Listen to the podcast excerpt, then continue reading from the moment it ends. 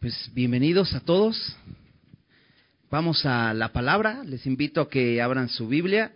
Vamos a hoy estar revisando el capítulo 21 del primer libro de Reyes.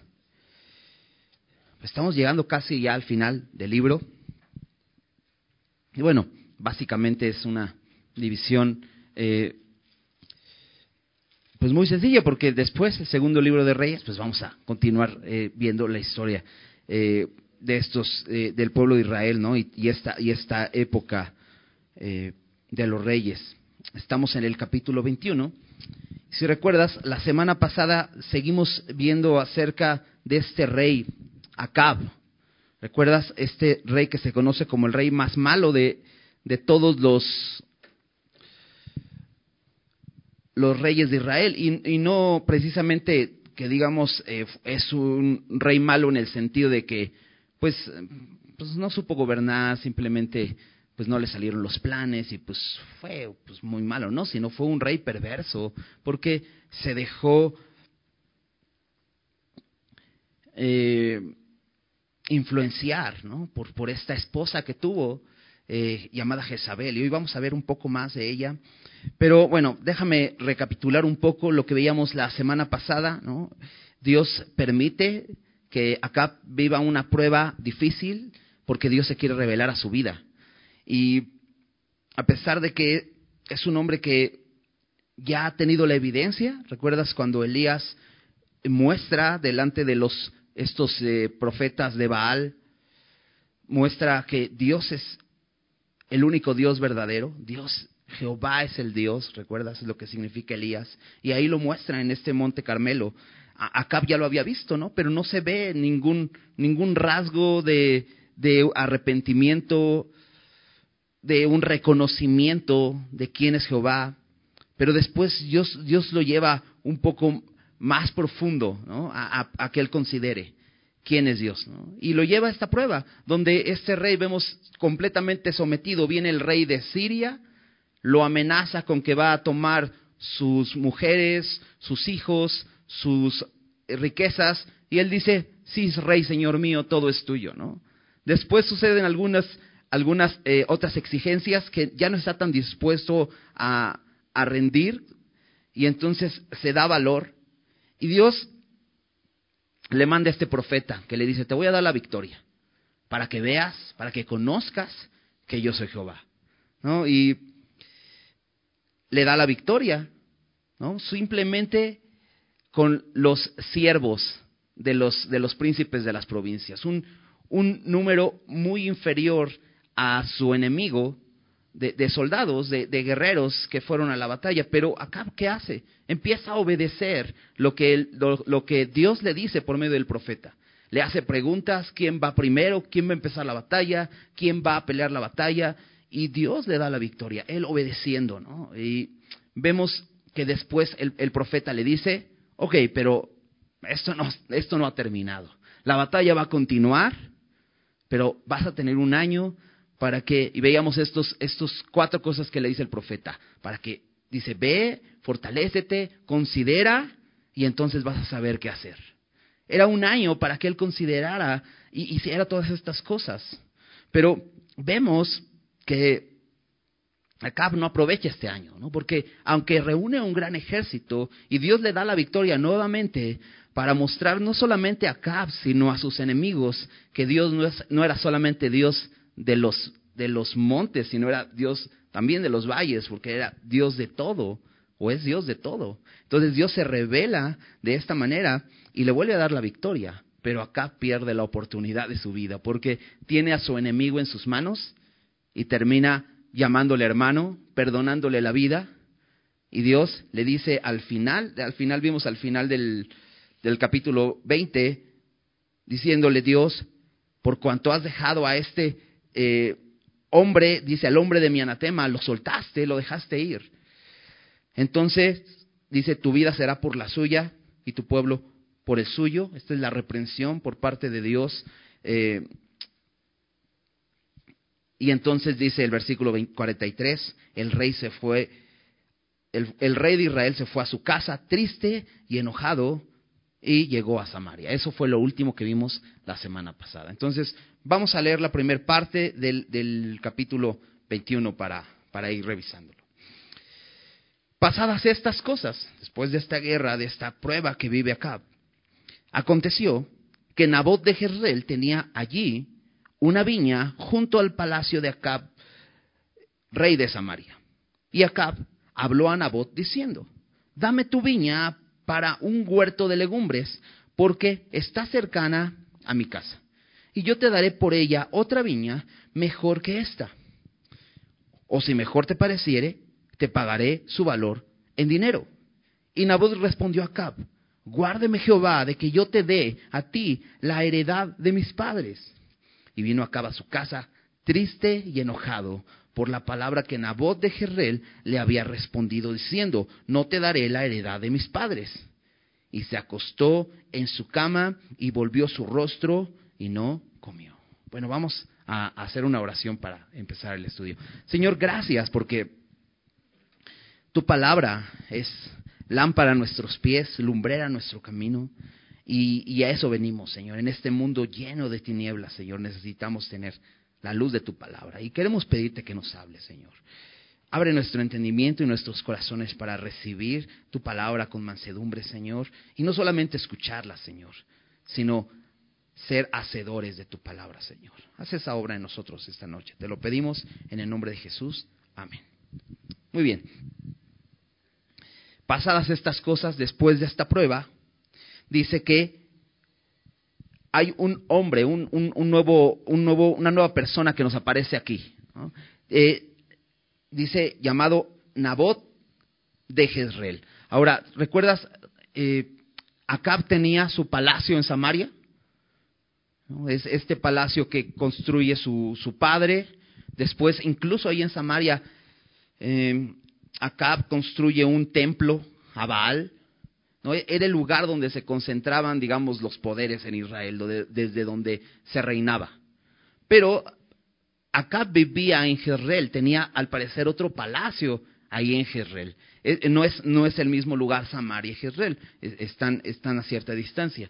Pero eh, lo vimos anteriormente cuando, después de que, de que Elías muestra a, a, a Acab como Dios es el que había detenido la lluvia y entonces eh, le dice, pues vete a tu casa, Jerrel, porque ya viene la lluvia, ¿no? Y vemos que acá va Jerrel. Aquí nos dice, eh, bueno, lo último que vimos es que Acab se fue a Samaria, pero aquí nos habla de que está en Jerrel, porque nos dice que Nabot de Jerrel tenía allí una viña junto al palacio de Acab, rey de Samaria. Entonces, lo que vemos es que, aunque era rey de Samaria y su palacio o el palacio que desde donde reinaba estaba en Samaria, pero él tenía otro palacio en Jezreel.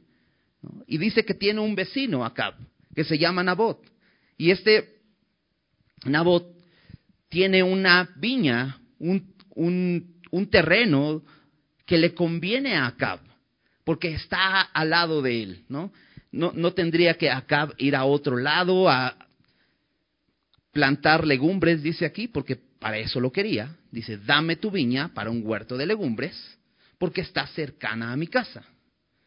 Y yo te daré por ella otra viña mejor que esta, o si mejor te pareciere, te pagaré su valor en dinero. Aquí, ¿habrá algún problema? Dices, bueno, acá pues solamente quiere plantar legumbres. Es más, hasta es una persona sana porque va a comer verduras. No, no tiene nada de malo. ¿Cuál es el problema? Bueno, fíjate, es, es muy interesante porque te decía, Acab tiene un palacio en Samaria, tiene un palacio en Jezreel, y de hecho más adelante, al final cuando de, la historia de Acab, en el, en el siguiente capítulo, en el versículo 39, dice el resto de los hechos de Acab y todo lo que hizo, fíjate, y la casa de marfil que construyó y todas las ciudades que edificó, no está escrito en el libro de las crónicas de los reyes de Israel. Recuerdas que esto es como una pregunta constante que hacía de los reyes. Pero me llama la atención que era un gran constructor. Había construido ciudades, pero menciona que construyó una casa, un palacio de marfil. ¿Te imaginas? O sea, era un rey que tenía recursos. Tenía muchos recursos. Tenía un palacio en Samaria, tenía un palacio en Jezreel, no sabemos si ese quizá era el palacio de Marfil del que habla aquí. Sin embargo, es un hombre que a pesar de que tiene mucho, no está contento con lo que tiene y aún quiere más. Y vivimos en un mundo así, donde somos eh, presionados a tener y a no contentarnos con lo que tenemos, sino a querer tener más y queremos más y queremos más. No importa si eso que queremos lo tiene otro, porque aquí vivimos en ese rey que es un rey codicioso y completamente descontento con lo que tiene, ambicioso. Ahora, no considera que esta, este, esta heredad, este terreno que él quiere, este, esta viña es de otro hombre y él la está conservando porque tiene un valor para él. De hecho, lo dice ahí en el versículo 3. Nabot respondió a Cap, guárdeme Jehová de que yo te dé a ti la heredad de mis padres. Y, otra vez podemos regresar a la historia y recordar a Israel. ¿Por qué llegó Israel a esa zona? Porque Dios los llevó ahí. Dios les dio esa tierra de Canaán, porque los cananitas o los amorreos, que era, la gente que poblaba ahí, era gente que había pecado contra Dios. Y llegó el momento donde Dios juzgó esa, esa, esa tierra y le da ese, ese territorio a Israel. Pero no es que llegaron y dijeron, pues cada quien agarre el pedazo que les guste. No, Dios reparte las tierras por tribu. ¿Recuerdas? Eso lo vimos en, en el libro de Josué. Y cada una de, ese, de, ese, eh, de esos territorios era importante para la familia desde muchas generaciones. De hecho, Dios en la ley había establecido que esos eh, no se debían vender. Solamente, y había una cláusula por ahí, en algunos casos se podría vender, y esto sería cuando por pobreza extrema, por una necesidad así, podrías venderlo o rentarlo a alguien que te lo comprara. Incluso tú mismo te podrías vender como esclavo si estabas en una situación de, de pobreza. Pero habían leyes que en el año del jubileo se llamaban, a los siete años tendrías que ser, eh, bueno, cuando se celebraba esa, ese año, tenías que ser liberado y tu tierra tenía que ser devuelta. No eran como eh, cláusulas que Dios había puesto para proteger al pueblo. Entonces, de pronto este hombre que no tiene contentamiento y que quiere más, y que quiere más, quiere la heredad de Jezreel, y de, perdón, de Nabot, de Jezreel. Y me encanta porque Nabot, te decía, es, el vecino de acá. Y hasta aquí hemos visto que el pueblo de Israel se ha desviado completamente. ¿No te acuerdas de Elías que hasta decía, solamente yo he quedado? Bueno, Dios le dijo, bueno, no solamente tú he guardado siete mil hombres que no han doblado su rodilla ante Baal, y quizá este sea uno de ellos. Porque si te das cuenta, la respuesta de, de Nabot ahí en el versículo 3 es increíble. Él dice, guárdeme Jehová de que yo te dé la heredad de mis padres. Y es que Nabot no es que tenga algo contra Acab. Seguramente tendría muchas cosas, ¿no? ¿Te imaginas tener a Acab de vecino? Este, pero no, no, no, es que tenga un problema con él, sino él le da la razón. Le dice, es que esta es la heredad de mis padres. Y Acab debía saberlo.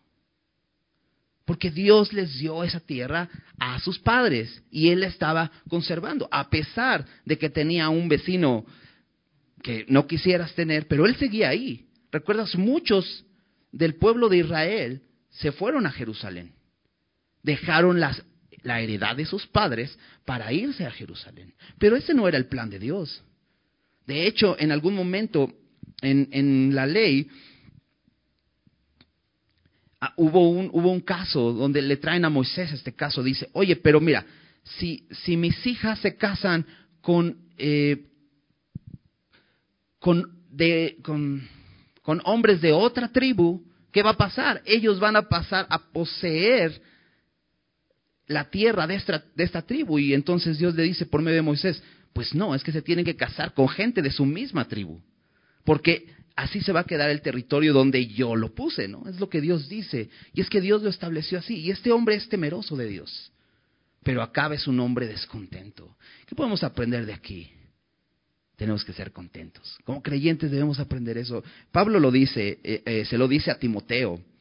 Y precisamente habla de esto, de este amor al dinero en el, en el, que somos presionados constantemente. Acompáñame allá, 1 Timoteo, capítulo 5.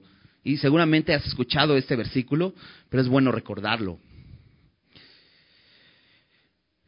Eh, 1 Timoteo capítulo 5, versículo 6, dice, pero gran ganancia es la piedad acompañada de contentamiento. Bueno, Pablo está hablando de aquí de hombres piadosos. Sabemos que Acab no era piadoso, ¿no? Y, y, por ahí empezaba su problema. Él no honraba a Dios, no tenía temor de Dios. Pero nosotros debemos recordar esto, gran ganancia es la piedad, acompañada de contentamiento. Dice, porque nada hemos traído a este mundo y sin nada, y sin duda nada podemos sacar, así que teniendo sustento y abrigo estemos contentos con esto. Porque los que quieren enriquecerse, no dice los ricos, sino dice los que quieren enriquecerse. Y en eso estamos incluidos todos. ¿Podríamos estar ahí? ¿Podríamos estar deseando lo que este mundo nos ofrece?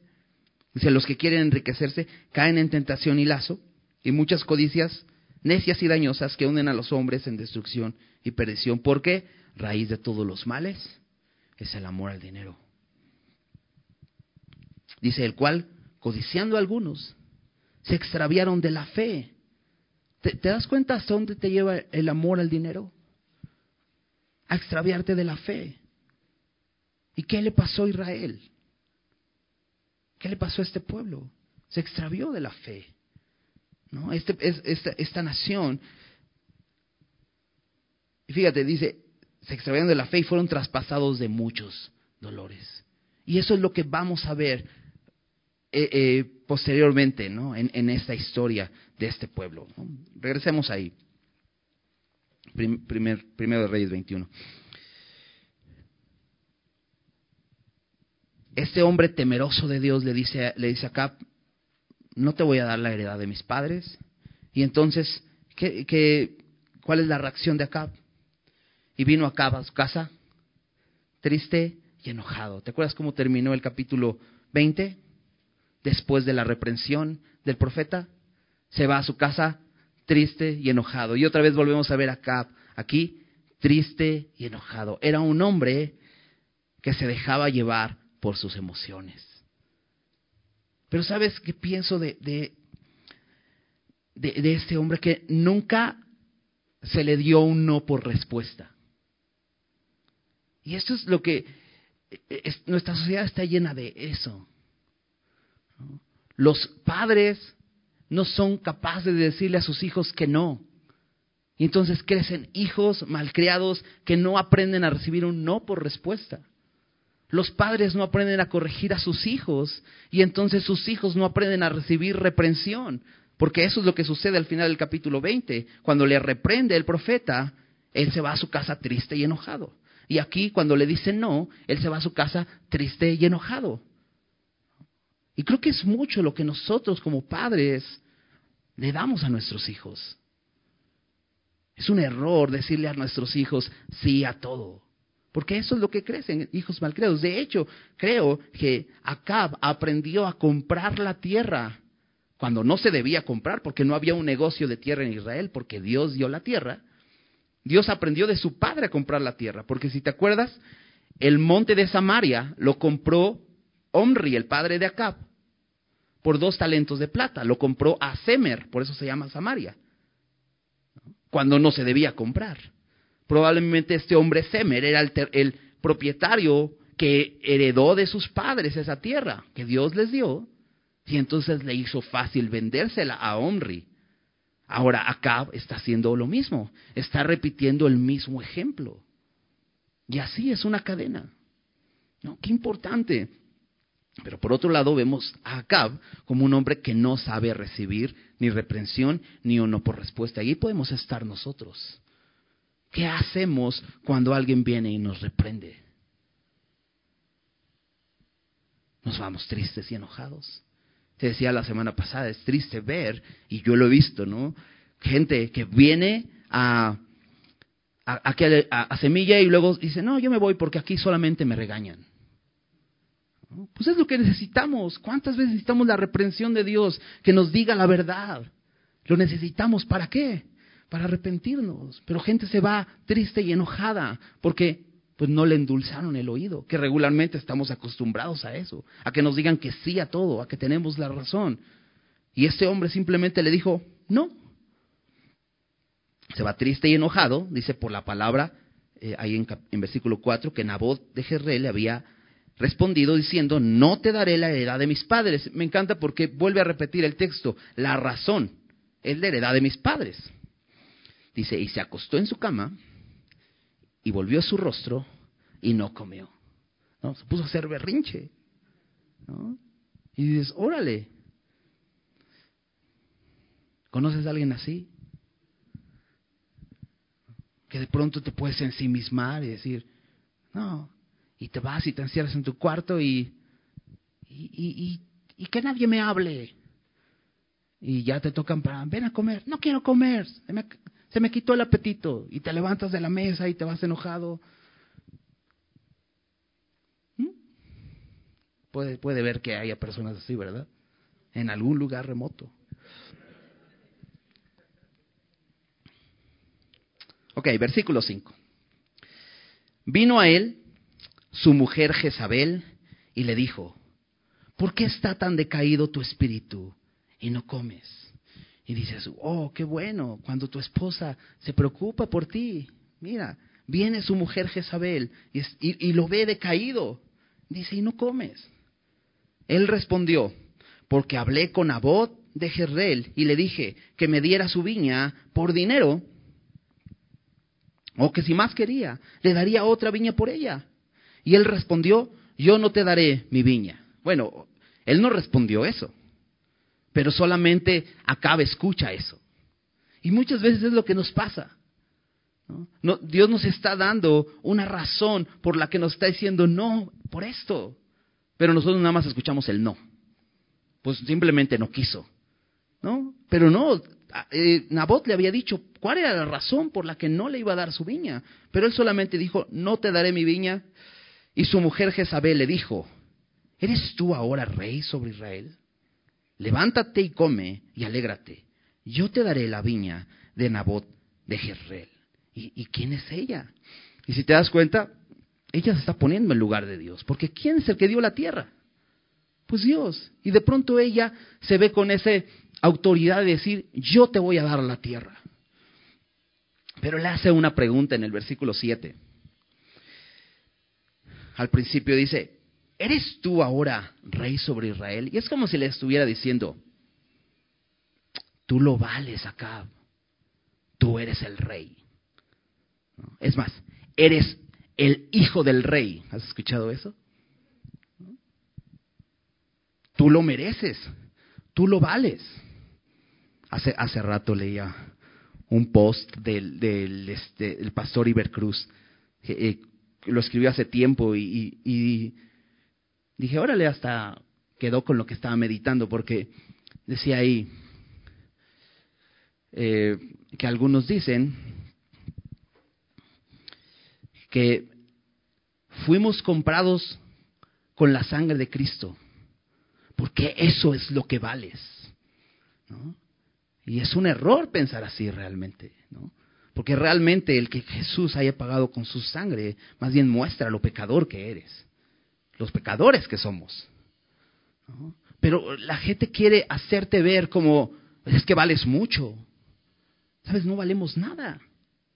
Somos viles pecadores que merecemos el infierno. Eso es lo que dice la Biblia. Hemos fracasado delante de Dios, hemos pecado y no merecemos nada. Pero el mundo siempre quiere levantar tu ánimo de ciertas formas y ves, aquí está Jezabel, esta mujer idólatra, esta mujer que ha influenciado, ha influido en la vida de acá para que lleve a este pueblo a idolatría. Le dice, tú lo vales. ¿Qué no eres el rey? Levántate, no tienes por qué estar triste. Tú eres un campeón. tú lo mereces, tú lo vales. Y entonces le dice, yo te daré eh, esta tierra. Versículo 8 dice, entonces ella escribió cartas en nombre de Acab y las selló con su anillo y las envió a los ancianos y a los principales que moraban en la ciudad con Abot. Y las cartas que escribió decían así, proclamad ayuno y poned a Nabot delante del pueblo y poned a dos hombres perversos delante de él, que atestiguen contra él y digan, tú has blasfemado a Dios y al rey. Y entonces sacadlo y apedreadlo para que muera. Y los de su ciudad, los ancianos y los principales que moraban en su ciudad hicieron como Jezabel les mandó, conforme a lo escrito en las cartas que ella había enviado, y promulgaron ayuno y pusieron a Nabot delante del pueblo.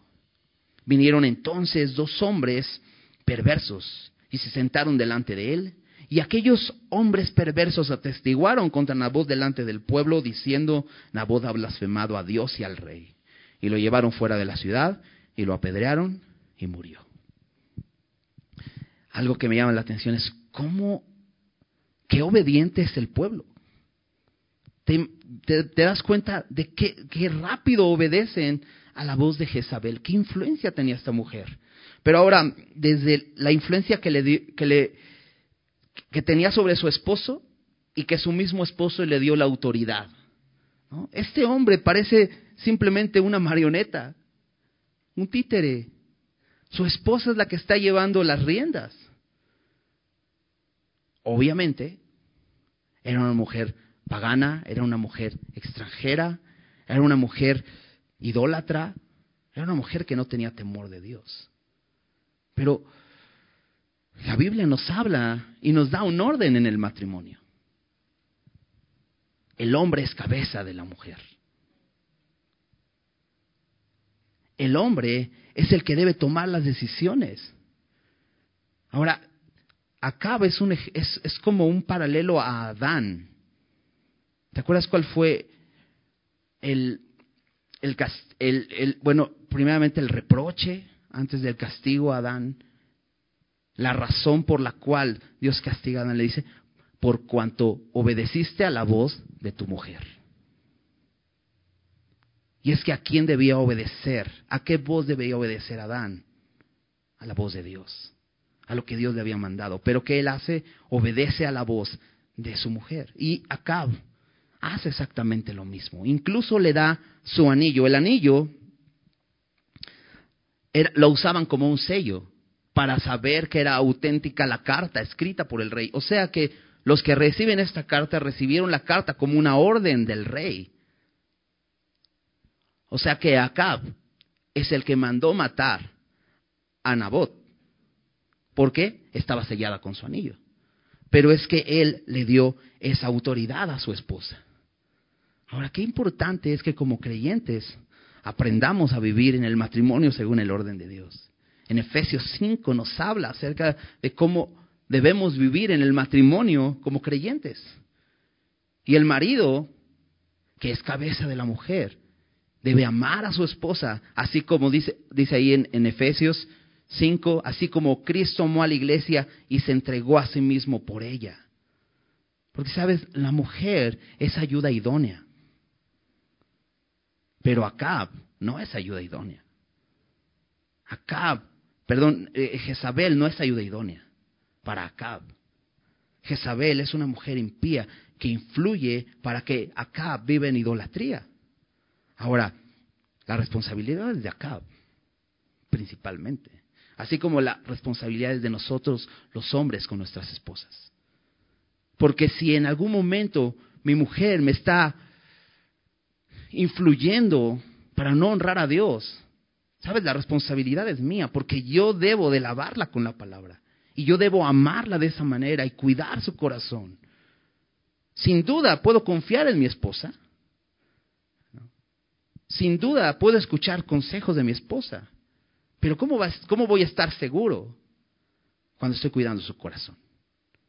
Debo estar cuidando el corazón de mi esposa constantemente, orando por ella, pero enseñándole la palabra. Mujeres, pídanle a su esposo que les enseñe la palabra. Eso es importante.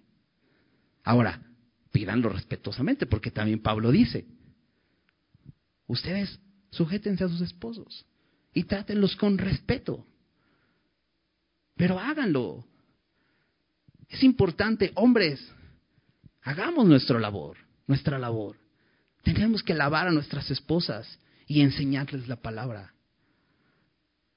Las mujeres, dice Pedro, la mujer es, un vaso más frágil. Somos frágiles como hombres, sin duda, pero la mujer es más frágil y necesita estar siendo fortalecida con la palabra. Y nosotros, Dios nos ha encomendado esa labor. Qué importante es esto. Obviamente aquí vemos que este es un matrimonio completamente impío, no busca a Dios. Pero acá es un hombre que pertenece al pueblo de Israel. Y él ha dejado toda la autoridad a su esposa para que ella tome las decisiones. Y mira lo que ha planeado esta mujer. Es, es, es perverso lo que ha hecho, porque manda matar a Nabot. Le dice, yo te voy a dar eh, la heredad, y la única forma de darte la heredad es que este hombre ya no viva. Ahora, muy probablemente, si este hombre moría, pues su familia iba a heredar la propiedad. Entonces lo que sucede es que muy probablemente Jezabel no solamente mata a Nabot, sino tiene que matar a su familia para que Acab se pueda quedar con, ese, con ese, esa heredad, esa viña. Y lo que hace eh, Jezabel es manda cartas, los sella con su anillo, a los ancianos del pueblo y les dice que pongan a Nabot y que pongan hombres perversos. Es interesante porque esta palabra perversos, hombres perversos, es, es, la, es, es la palabra belial, ¿no? Y, y, habla de hombres acusadores, hombres malos, perversos, ¿no? Y es una referencia al enemigo, a Satanás, ¿no? Y, y es, es interesante porque lo que dice que hablen falso testimonio contra Nabot. No es verdad lo que ellos van a decir. Y, me recordaba un poco que Jesús pasó por un juicio así, por un juicio injusto, donde tuvieron que poner hombres que hablaran falso testimonio acerca de Jesús. No solamente Jesús.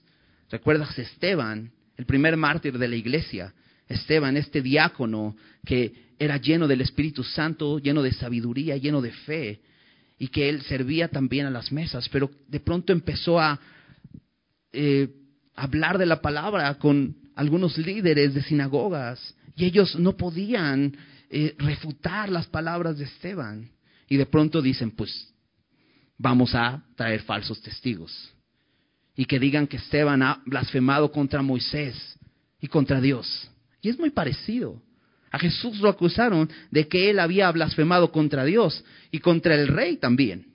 Pero algo que se me hace tan eh, no sé, curioso es que la acusación es que ellos han blasfemado contra Dios y contra el rey. ¿Y a quién le, o sea, en el pueblo de Israel, ¿acaso a alguien le importaba a Dios? Todos vivían en una completa idolatría. Pero en cosas religiosas, en cosas para acusar a los demás, siempre sacamos la religión. ¿no? Y eso es lo que está haciendo eh, Jezabel, está usando esa artimaña para poner a, a, Nabot contra, contra las cuerdas. Y lo que terminan haciendo es lo apedrean, lo matan.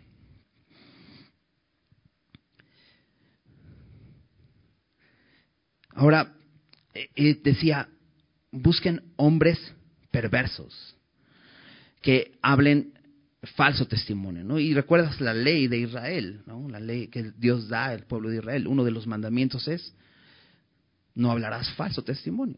Eran hombres que infringían la ley. Te decía, eran hombres acusadores, como lo que Satanás hace, es el acusador. Pero también eran hombres perversos, dice ahí, busquen hombres perversos. Ahora, la pregunta es, la mentira es perversión? Porque piensas en hombres perversos o piensas en, algo perverso, o no sé por decir, dices, es que eso es muy perverso. ¿Consideramos a la, mentira como algo perverso? Porque la mentira es algo que a veces lo, ocupamos para salir de nuestros problemas. La semana pasada veíamos en Colosenses 3 que decía Pablo, hagan morir, Colosenses 3.5, haced morir lo terrenal en vosotros, ¿no? Fornicación, impurezas, pasiones desordenadas, malos deseos, avaricia, ¿no? Y son cosas que decimos, claro, sí, ¿no? La fornicación, claro, todas esas cosas. Pero más, más adelante empieza a mencionar otras cosas. Y dice, ira, enojo, malicia, blasfemia. Porque todo eso es perverso.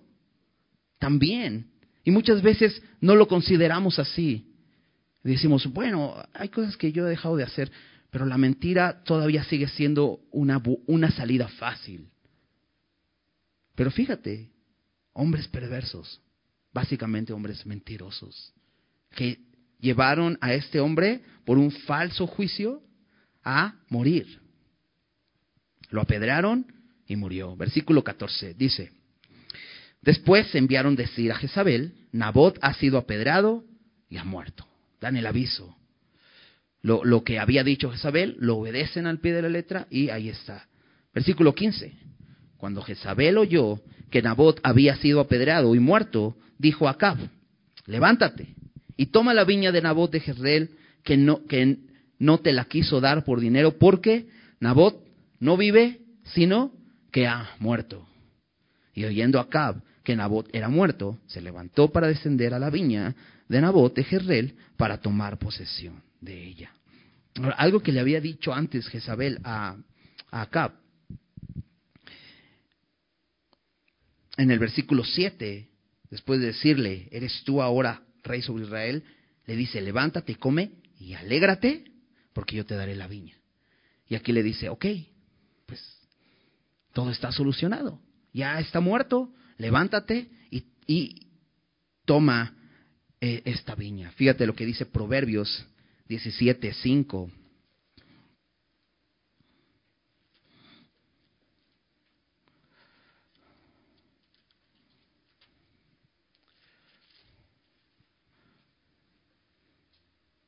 Dice, el que escarnece al pobre afrenta a su hacedor. Y el que se alegra de la calamidad no quedará sin castigo. Y esto es verdad, y esto es lo que está a punto de ocurrir. Se levanta Acab.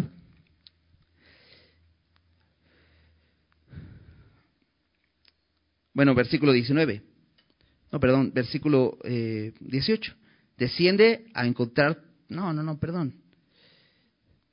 Versículo 16. Y oyendo a Acab que Nabot era muerto, se levantó para descender a la viña de Nabot de Jerrel para tomar posesión de ella.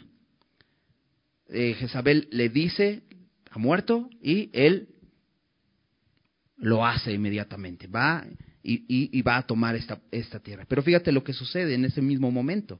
Entonces, Versículo 17. Vino palabra de Jehová a Elías tisbita diciendo, levántate, desciende a encontrarte con Acab, rey de Israel, que está en Samaria. He aquí, él está en la viña de Nabot, a la cual ha descendido para tomar posesión de ella. Y le hablarás diciendo, así ha dicho Jehová, ¿no mataste y también has despojado?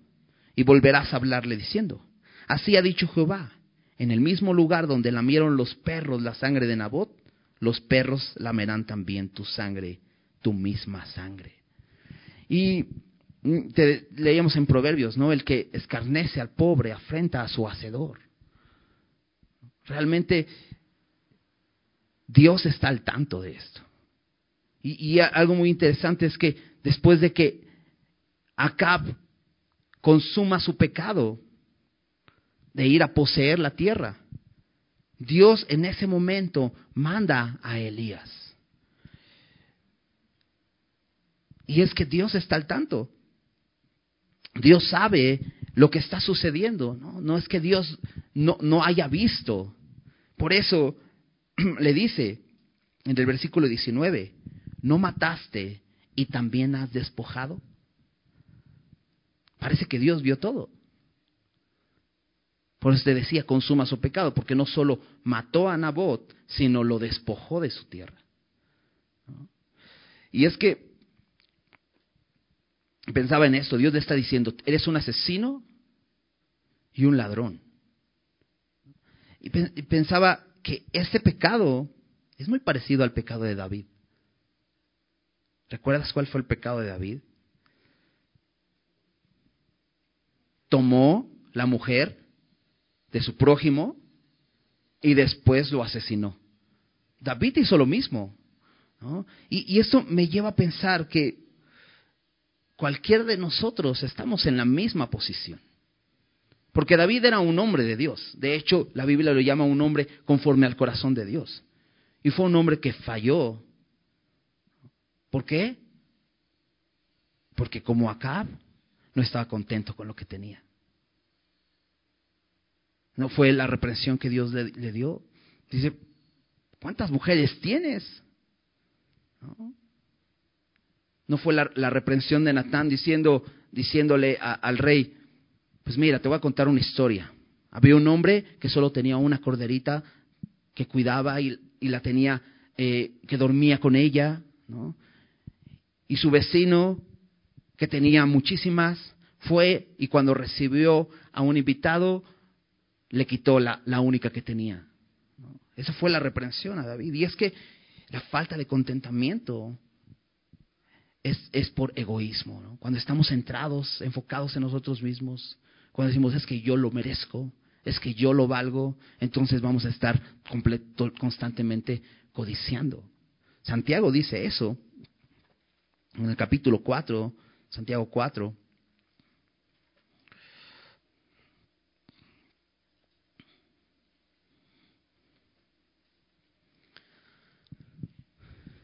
Déjame leer desde el versículo 1. Dice ahí, ¿de dónde vienen las guerras y los pleitos entre vosotros?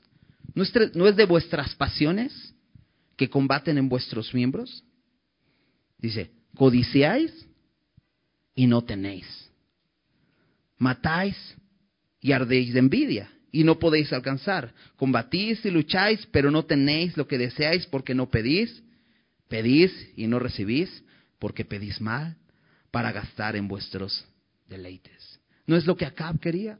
Simplemente satisfacer su deseo de tener un eh, un sembradío de legumbres al lado de su casa. Gastar en sus deleites. Dice versículo 4, oh almas adúlteras, ¿no sabéis que la amistad con el mundo es enemistad contra Dios?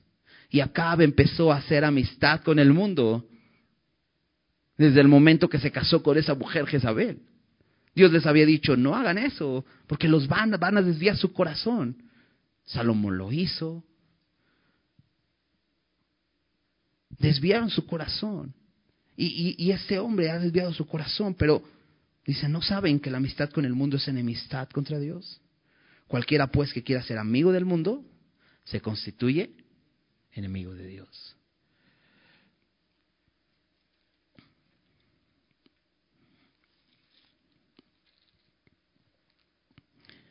Dios le, le, le, dice por medio de Elías,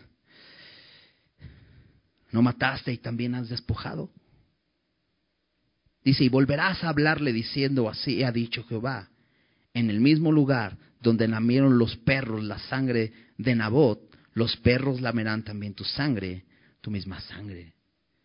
Y Dios está sentenciando la muerte de Acab. Y ahorita va a hablar mucho más acerca de este juicio que va a venir contra Acab. ¿Por qué? No quedará sin castigo decía el proverbio, no quedará sin castigo. ¿Sabes? Dios es un Dios justo. Y la paga del pecado es muerte. Y ha dado una y otra vez y otra vez oportunidades a Acab para que se arrepienta. Ya le mostró quién es, que él es el verdadero Dios, que Baal no, no es Dios. Ya se reveló a él a través de darle la victoria en dos ocasiones. Y aún Acab sigue poniendo su mirada en sí mismo, buscando lo suyo, tratando de satisfacer sus deleites, y llega al punto donde Dios le dice, tu sangre igual, así como lamieron la sangre de Nabot, los perros así lamerán ahí en el mismo lugar tu sangre. Versículo 20. Y Acab dijo a Elías, ¿me has hallado enemigo mío? Él respondió, te he encontrado porque te has vendido a hacer lo malo delante de Jehová. La pregunta que hace Acab es muy interesante porque acabamos de leer en Santiago que todo aquel que se hace enemigo, amigo del mundo se constituye enemigo de Dios. Y de pronto Acab le pregunta a Elías, ¿me has hallado enemigo mío? Acab considera a Elías un enemigo. Al otro profeta que estuvo con él en este tiempo de guerra, también lo consideró un enemigo porque a su reprensión se fue triste y enojado.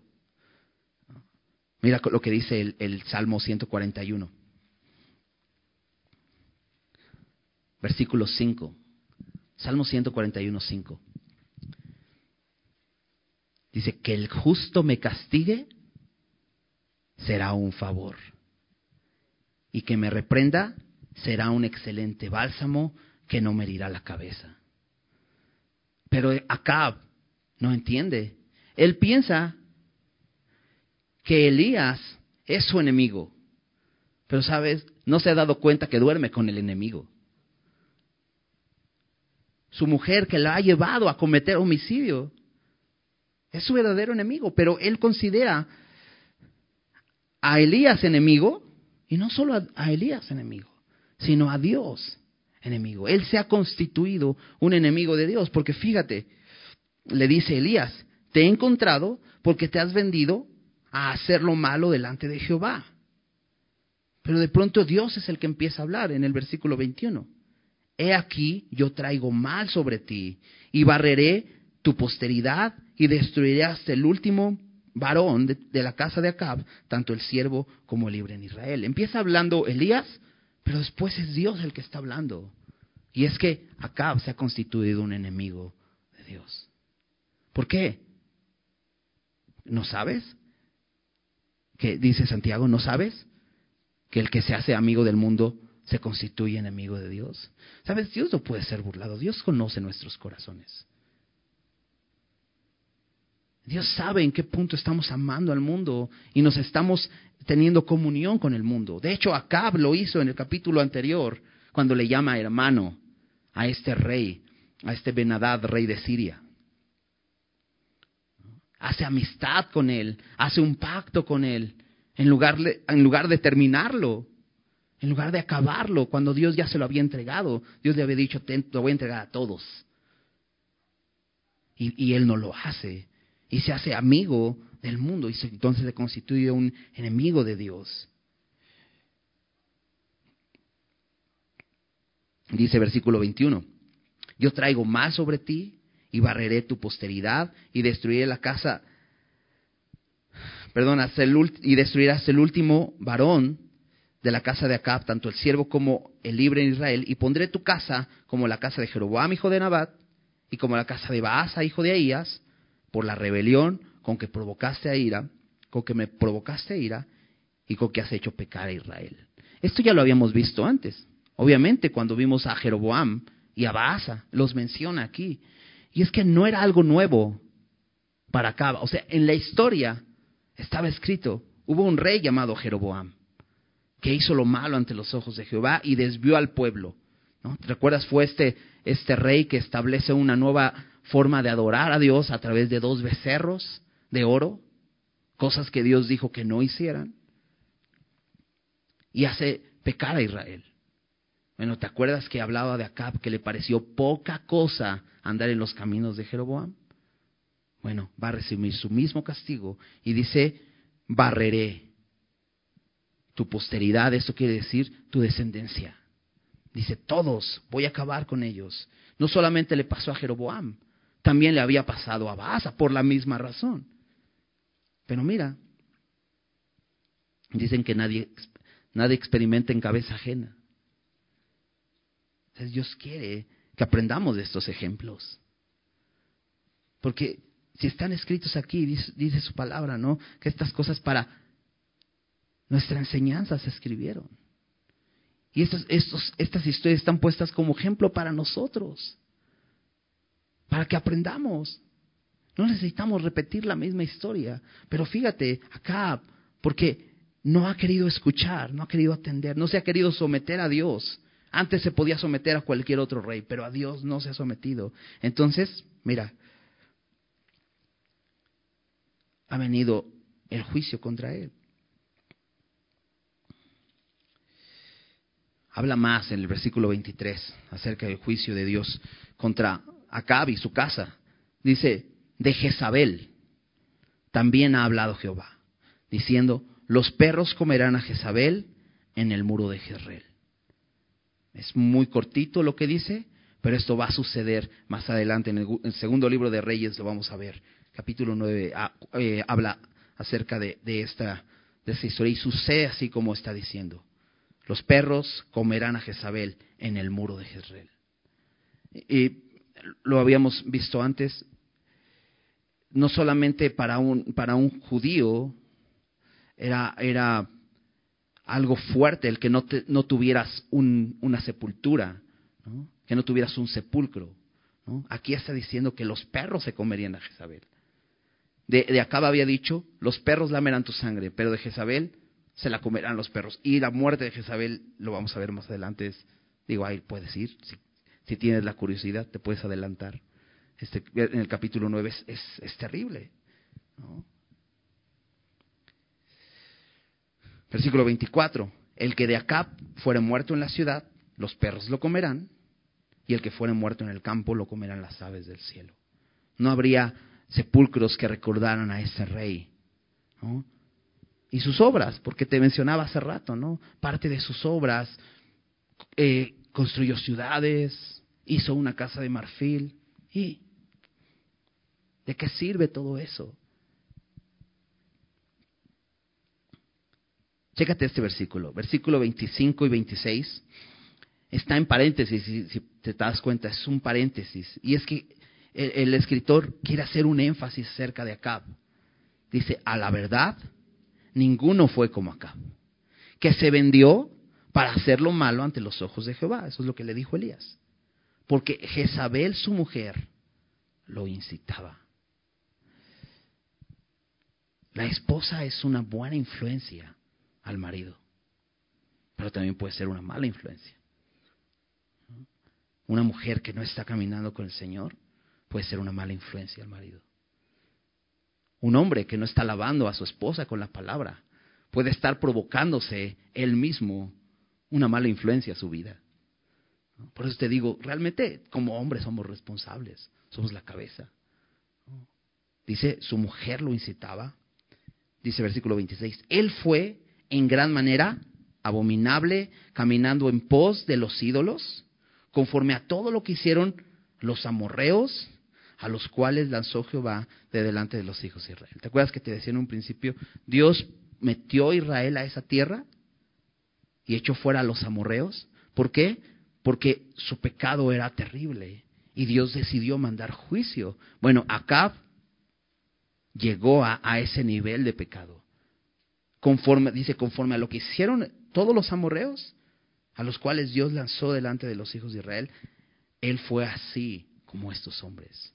Y, te decía, estos dos versículos son muy interesantes porque hay un énfasis grande. Dice, a la verdad, ninguno fue como Acab. Eso es la verdad. Fue el rey más malo. Ahí dice. Fue el rey más malo. No hubo rey como Acab en maldad, en perversión, como él. Fíjate, versículo 27. Y sucedió que cuando Acab oyó estas palabras, rasgó sus vestidos y puso silicio sobre su carne ayunó y durmió en silicio y anduvo humillado. Entonces vino palabra de Jehová a Elías, tisbita, diciendo, ¿no has visto cómo se ha, eh, cómo Acab se ha humillado delante de mí? Pues por cuanto se ha humillado delante de mí, no traeré el mal en sus días, en los días de su hijo traeré el mal sobre su casa. Y dices, oh, la misericordia de Dios, a la humillación de este hombre. Porque de pronto le dice a, Elías, Dios, ¿no has visto cómo se ha humillado delante de mí? Ahora, algunos comentaristas dicen, todo esto fue realmente externo. Y si lo ves en el versículo 27, pues sí se ve externo, porque dice que cuando yo rasgó sus vestidos, puso silicio sobre su carne, ayunó y durmió en silicio. Todo mundo lo sabía. Y dice, y anduvo humillado. Pero me llama la atención que dice, cuando oyó. Porque pudo haber ignorado lo que le dijo Elías. Pero Acab sabía que Elías era un varón de Dios. Dios ya lo había demostrado. Y Acab escucha y entonces lo que hace es se humilla. Ahora, Acab se humilla por temor al castigo. Dios le acaba de sentenciar, acaba de hablar no solamente de su muerte, sino de la muerte de toda su familia, de sus hijos y de su esposa. Y eso es lo que hace que se humille. Sin duda era un rey malo, pero algo lo hizo humillarse. Pero sabes, hoy en Cristo no tenemos por qué humillarnos por temor al castigo. En 1 Juan 4, 1 Juan 4, 18,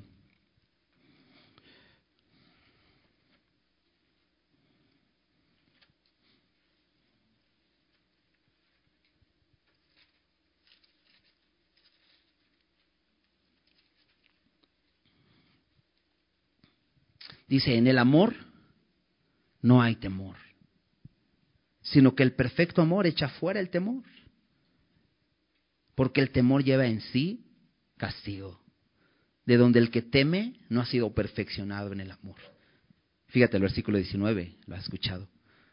Nosotros le amamos a Él porque Él nos amó primero. Y sabes, mucha gente se acerca a Dios porque tiene temor porque tiene temor a ser castigado. Ahora, la verdad es que merecemos ser castigados. Dice su palabra que la paga del pecado es muerte. Eso es lo que merecemos por nuestro pecado, la muerte. Esa es la verdad. La verdad es que por cuanto todos pecaron, están destituidos de la gloria de Dios, dice Pablo también ahí en Romanos. Pero dice Romanos 5.8, mas Dios muestra su amor para con nosotros, en que siendo aún pecadores, Cristo murió con nosotros, por nosotros. La, verdad es que somos pecadores y merecemos la muerte. Pero Dios mostró su amor. ¿Por qué te acercas a Dios? ¿Por qué, ¿Por qué le obedecemos? ¿Por qué le honramos? ¿Por qué nos humillamos? Para que no me mande al infierno. Para que, para que no me traiga juicio sobre mí. O porque me ama. Esa debe ser la razón, porque si no, entonces todo el tiempo vamos a estar batallando con eso. Y acabe es un hombre que muestra eso. Acabe es un hombre que se rinde solamente por temor a ser castigado. Ahora, algo que sí es claro es que no sabemos si realmente esta humillación que ocurre en Acab es algo solamente externo o si es de corazón sincero. Ahora, Dios lo ve Incluso le presume a Elías, ya viste, mira, se humilló delante de mí. O sea, no se humilló delante de la gente nada más, porque muchas veces cuando pecamos solamente nos preocupa eh, el perdón de la gente, pero no buscamos el perdón de Dios. Solamente nos preocupa lo que va a ver la gente. Pero ciertamente aquí dice que se humilló delante de Dios, Dios lo está diciendo. Pero sería sincero. No lo sabemos, ¿no? Como cuando hablábamos de Saúl, ¿no? Y la muerte de Saúl y preguntábamos, bueno, ¿y Saúl realmente creyó? Saúl, perdón, ¿realmente fue eh, justificado? ¿Fue salvo? Siempre queda la duda, ¿verdad? No sabemos. ¿Acab sería salvo? No sabemos. Todavía nos quedan algunas evidencias. Y quizá podríamos decir, pues yo creo que no, mira, no vimos fruto en él. ¿Sería salvo? Pues no sabemos. Pero de nosotros sí podemos asegurarnos. Porque estamos en Cristo. Podemos dar fruto. Dice, dice su palabra que podemos tener seguridad. Dice, el que tiene al Hijo tiene la vida, ¿no? Primera de Juan 5, 11 y 12, ¿no? La vida está en su Hijo. Has creído en el Hijo de Dios. Dice 1 Juan 5, 11 y 12. Y este es el testimonio, si, quizá te lo sabes, si has usado navegantes, que Dios nos ha dado vida eterna y esta vida está en su Hijo. El que tiene al Hijo, tiene la vida. El que no tiene al Hijo de Dios, no tiene la vida. No tiene la vida. Y es que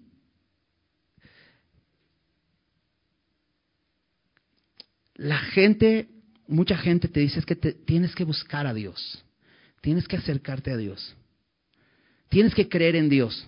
Y sí, pero ¿cuál es el nombre de Dios? Jesús. ¿Y en quién tienes que creer?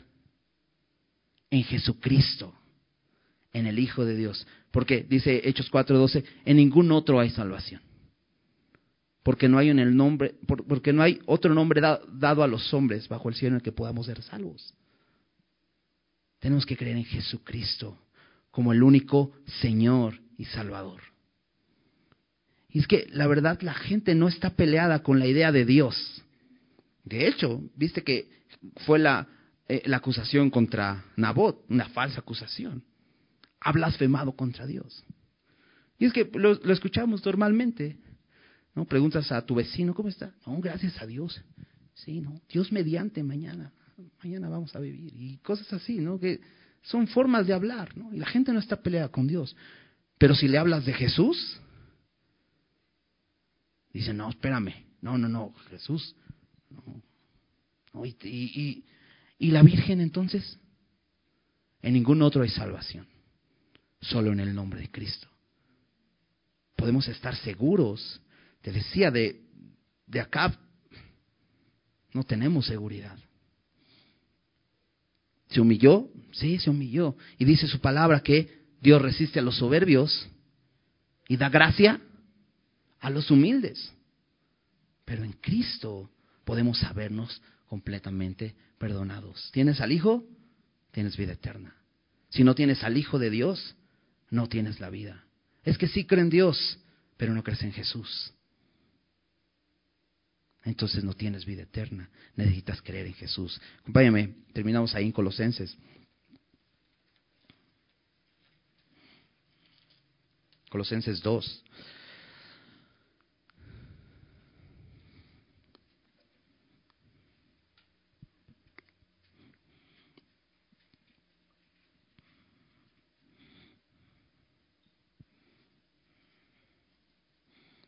Iba a leer un versículo, pero déjame leer varios versículos. Dice versículo 8, eh, desde ahí, dice, mirad que nadie os engañe por medio de filosofías y huecas sutilezas según las tradiciones de los hombres y no según Cristo. Porque Acab fue engañado incluso por su mujer que le dijo, tú lo vales.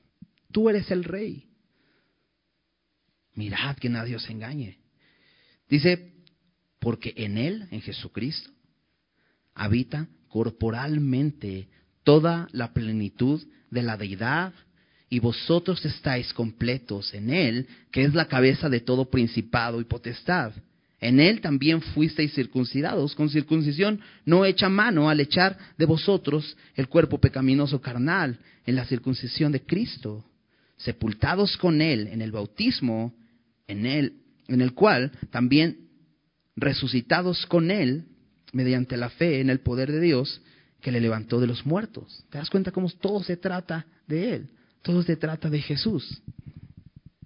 Dice, y a vosotros, estando muertos en pecados y en la incircuncisión de vuestra carne, os dio vida juntamente con Él, perdonándoos todos los pecados anulando el acta de decretos que había contra nosotros, que nos era contraria, quitándola de medio y clavándola en la cruz, y despojado a los principados y a las potestades, los exhibió públicamente, triunfando sobre ellos en la cruz. ¿Te das cuenta que habla de Jesús? Y es que, ¿por qué quise terminar aquí? Porque, si recuerdas, le dije, a el último versículo, después de que Acab se humilla,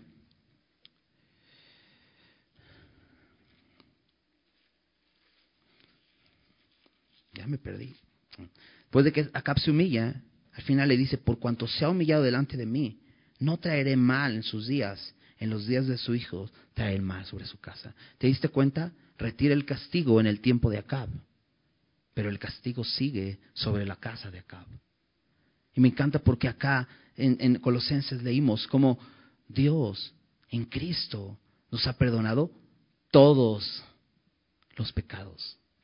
Dice, anulando el acta de decretos que estaba contra nosotros, dice que nos era contraria, quitándola de en medio y clavándola en la cruz. Dios no solamente promete perdón eh, en Cristo, eh, eh, poquito, bueno, te voy a quitar las consecuencias de tu pecado. No, voy a quitar el acta de decretos, la voy a llevar a la cruz y te voy a perdonar todos los pecados. Eso es garantía de vida eterna. Eso es seguridad. Una persona que simplemente se arrepiente por el temor al castigo, realmente no ha contemplado el amor de Dios. Por eso dice eh, 1 Juan 4:19, nosotros le amamos a Él porque Él nos amó primero. Puedes contemplar su amor y entonces responder a su amor. Porque si nos vivimos contemplando solo el castigo, sí, claro, nos libró del castigo. Por eso respondemos a Él. No, para que no nos castigue, sino porque su Hijo ya llevó el castigo en Él y somos perdonados. ¿Por qué no oramos y damos gracias por esto? Señor, gracias Señor, porque en Cristo encontramos, Señor, verdadero perdón. Vemos en esos ejemplos gente perversa, gente que no, no decidió confiar en ti. Pero Señor, hoy, por tu gracia, hemos sido perdonados, Señor. No por lo que hayamos nosotros logrado. Porque si, algo logramos es hacerte enojar, Señor, como acabo. Pero así como David reconoció su pecado, Señor.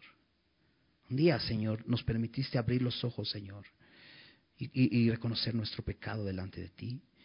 Y reconocer que necesitamos un Salvador, Señor. Pero, Señor, al abrir los ojos, no solo nos abriste los ojos a que éramos merecedores de un castigo y que éramos pecadores, sino nos abriste los ojos a tu salvación en Cristo. Porque tú, Señor, aún nosotros siendo pecadores, enviaste a tu Hijo, Señor, mostrando tu amor para que Él muriera por nosotros. Y, lo hemos recibido, Señor. Y te damos gracias, Señor, porque no tenemos duda, Señor. Podemos tener duda acerca de, de Acab, si fue salvo o no, si su humillación fue suficiente, fue externa o no. Pero, Señor, podemos tener la certeza de que somos salvos, Señor, no por lo que hayamos hecho, sino porque el sacrificio de tu Hijo en la cruz es suficiente. Señor, que no seamos engañados. Porque el mundo va a querer engañarnos, Señor. El mundo va a querer completamente trastornar nuestra fe. Pero Señor, ayúdanos a estar firmes. Nos has dado evidencias de quién eres, Señor. Que no lo dudemos, que no lo ignoremos, Señor. Señor, guárdanos de, la codicia. Guárdanos, Señor, de no estar contentos con lo que, con lo que nos has dado, Señor. Guárdanos, Señor, de la de, de, ensimismarnos, del egoísmo.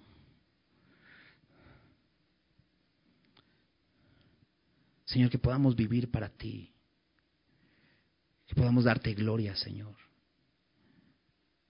Haz tu obra en nosotros, Señor. Te damos muchas gracias, Señor, por la obra que has hecho, Señor. Una obra perfecta y completa, Señor.